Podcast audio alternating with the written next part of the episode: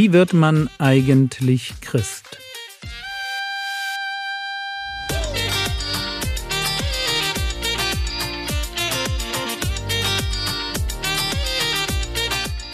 Theologie, die dich im Glauben wachsen lässt. Nachfolge praktisch dein geistlicher Impuls für den Tag. Mein Name ist Jürgen Fischer und heute geht es ums Dranbleiben. Gestern hatte ich schon betont, dass es beim Christsein weniger darum geht, einen Status zu erreichen, als vielmehr in eine Beziehung einzutreten. Oder um das Ganze noch mit einem Bild zu beschreiben. Wenn mich jemand fragen würde, wie wird man Ehemann? Dann kann ich natürlich auf den Moment im Standesamt verweisen, auf diesen Moment, als ich Ja gesagt habe. Formal wurde ich in diesem Augenblick zum Ehemann meiner Frau. Und trotzdem ist damit die Frage, wie wird man Ehemann, nicht umfassend beantwortet, weil es sich beim Ehemann sein ja nicht nur um eine Formalität handelt, einen Status, den ich irgendwann erworben habe. Ehemann bin ich heute, und zwar durch die Art und Weise, wie ich mit meiner Frau umgehe. Wenn ich mir heute keine Gedanken darüber mache, wie ich meine Frau lieben und ehren kann, wenn ich sie nicht freundlich und respektvoll behandle, wenn ich ihr keine Komplimente mache oder mir ihre Bedürfnisse egal sind, dann mag es ja sein, dass ich formal noch auf dem Papier ein Ehemann bin, aber ich lebe nicht als solcher. Ich lebe nicht das aus, was ich ihr auf dem Standesamt versprochen habe. Und es ist wichtig, dass wir das gut verstehen. Wenn es um Ehe, Freundschaft oder die Beziehung mit Gott geht, dann beschreiben wir eine Dynamik. Eine Dynamik, die gelebt werden will und deren Echtheit sich im Heute beweisen muss. Ich bin entweder heute Ehemann und Christ oder ich bin es gar nicht. Vielleicht klingt das ein wenig zu hart, kann sein, aber so wie meine Frau ein Recht darauf hat, mich heute als den Mann zu erleben, der ihr vor über 30 Jahren die Treue und Liebe in guten wie in bösen Tagen versprochen hat. Genau so hat Gott ein Recht darauf, sich nicht nur wehmütig an den Tag meiner Bekehrung erinnern zu dürfen, sondern er hat ein Recht darauf, dass ich ihm heute meine Loyalität und meine Liebe unter Beweis stelle. Also, wie werde ich Christ? Das ist die Frage, die uns diese Woche beschäftigt, und für mich gehört zum Christsein nach dem Aufräumen, was wir in der letzten Episode betrachtet haben, auch das Dranbleiben, das Ausleben und Entfalten des Christuscharakters. Was gehört jetzt zum Dranbleiben dazu? Ich möchte vier Dinge vorstellen, die für mich essentiell sind.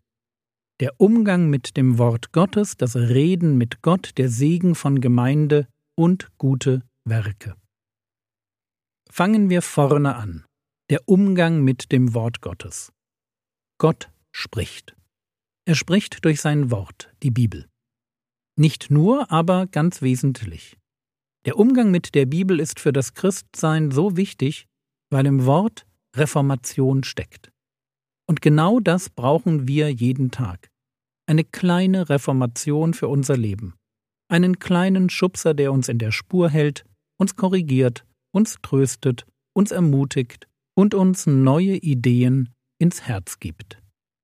Das Hören auf Gott ist die Voraussetzung dafür, um tief über mich und mein eigenes Leben nachdenken zu können. Und natürlich auch, um kluge Entscheidungen zu fällen. Dranbleiben an einer tiefen Beziehung mit dem Herrn Jesus ist nur dann möglich, wenn sein Wort, Paulus würde es so formulieren, reichlich in mir wohnt. Wenn jemand sich Christ nennt, aber wenig Zeit mit der Bibel verbringt, wenig darin liest, wenig darüber nachdenkt, wenige Bibelverse auswendig lernt, dann verhält er sich wie ein Ehemann, der kein Interesse an den Gedanken seiner Frau hat. Und Beziehung geht irgendwie anders. Ein zweiter Punkt zum Christsein. Neben dem Hören auf Gott gibt es das Reden mit Gott.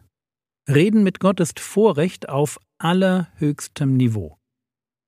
Es ist jetzt hier nicht die Zeit, um diesen Punkt tiefer auszuführen, aber Gebet beschenkt mich mit Gottesfurcht und Bedeutung. Es ist die Grundlage für Versorgung und Vergebung. Es macht mich barmherzig, weise und gibt mir Hoffnung.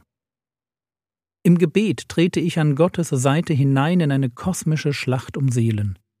Und indem ich das tue, erlebe ich Gemeinschaft mit Gott.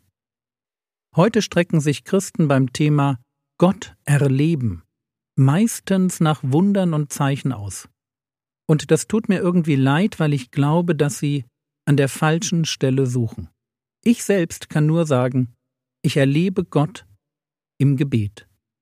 Genau dann, wenn ich ihn anbete, sein Reich baue, ihm meine Sorgen und Nöte bringe, um Vergebung bitte und meine Feinde segne, Weisheit erflehe und um seinen Schutz bitte. Genau dann erlebe ich Gott.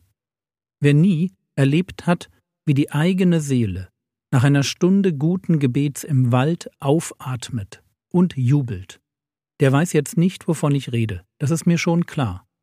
Aber wenn es darum geht, authentisches Christsein zu leben, dann führt an einem vitalen Gebetsleben kein Weg vorbei. Dritter Punkt Gemeinde. Genauer die Gemeinschaft der Gemeinde. Und wenn der Herr Jesus es zulässt, wird sich der nächste Podcast um dieses Thema drehen.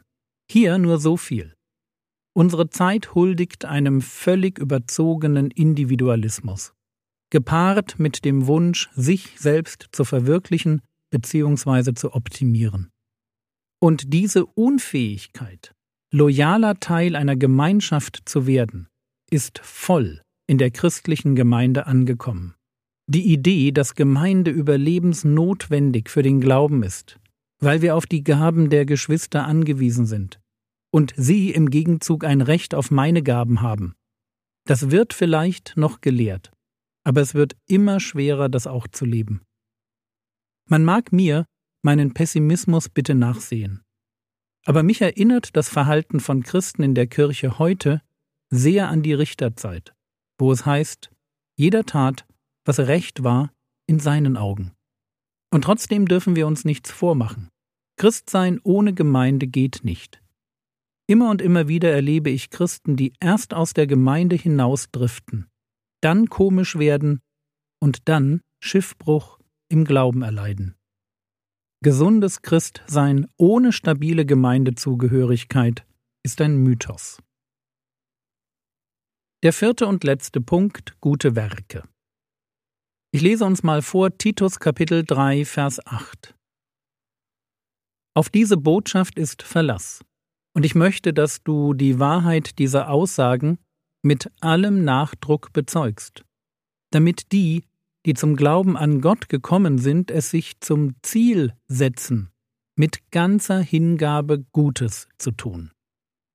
Es gibt kein Christsein ohne gute Werke weil gute Werke Ausdruck unseres Glaubens sind. Wo echter Glaube drin ist, kommen gute Werke raus. Der Herr Jesus kam, um die Werke des Teufels zu zerstören. Und wir machen da weiter, wo er aufgehört hat. Unser Herr hat den Teufel besiegt. Und wir bauen auf der Grundlage seines Sieges Reich Gottes. Und zwar ganz praktisch.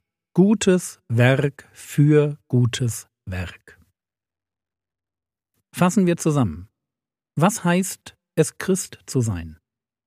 Es heißt, heute als Christ zu leben. Und dazu gehört es, dass wir auf Gott hören und mit ihm reden. Dazu gehört es, dass wir Gemeinde lieben, wie der Herr Jesus sie liebt, und dass wir uns jeden Tag danach ausstrecken, gute Werke zu tun. Es ist ein Lebensstil der Beziehung mit Gott als Teil einer geistlichen Familie, die der Welt um sie herum dient. Es ist dieser Lebensstil, der mich zu Recht sagen lässt, ich bin ein Christ geworden.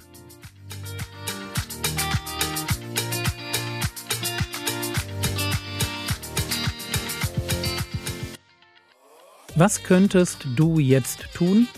Du könntest dir überlegen, wie du heute im Rahmen deiner Möglichkeiten Gutes tun kannst. Das war's für heute.